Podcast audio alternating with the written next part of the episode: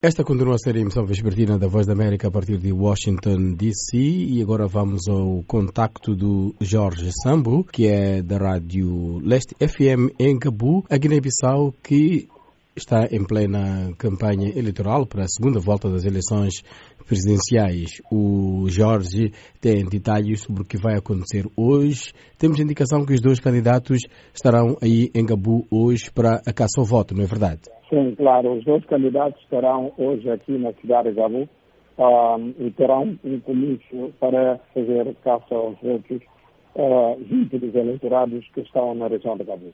A região de Gabo é uma das regiões mais disputadas um, em termos eleitorais, onde uh, nenhum dos candidatos uh, pode manifestar como uh, bastião dela.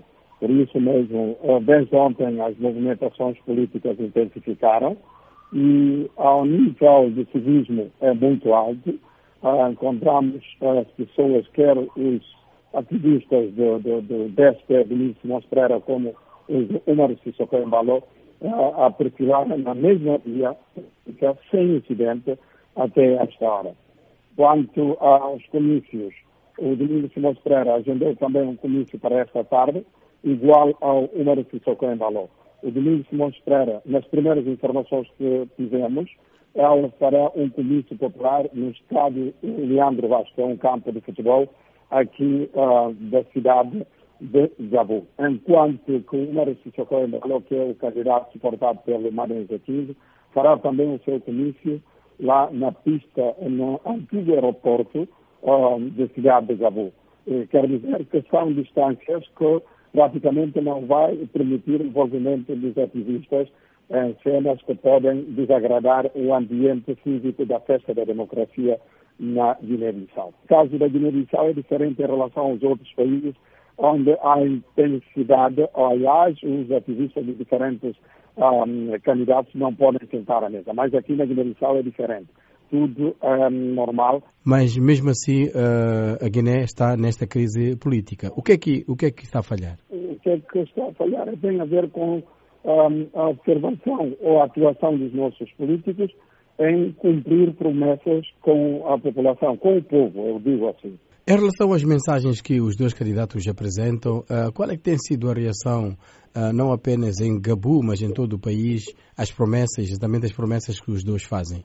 As mensagens que eu vejo, uh, eu acho que as mensagens de todos os dois candidatos um, deve, deveria centrar-se na união dos guineenses, porque os guineenses precisam de um Presidente da República, o Presidente da República é unificador, é árbitro e ele tem que uh, ter a condição de, de, de, garantir a unidade, a unidade dos guineenses, que é almejado por todos os guineenses, porque nós sabemos que nesses últimos anos quase uh, os guineenses estão divididos em termos de ponto de vista político e atuação de alguns a terminar, Jorge Sambo, esta campanha uh, para as eleições presidenciais, a segunda volta, acontece numa altura uh, também da festa do final do ano e do Natal, embora Guiné-Bissau também tenha uma larga população muçulmana. Esses aspectos não poderão interferir na própria votação e as pessoas não poderão, se calhar, dedicar mais tempo a, a, a celebrar o final do ano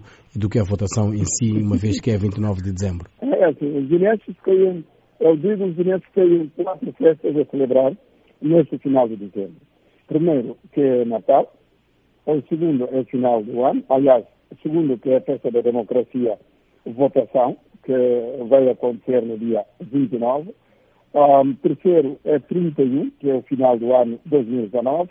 E a quarta festa será no dia 1 de janeiro, que é o novo ano 2020.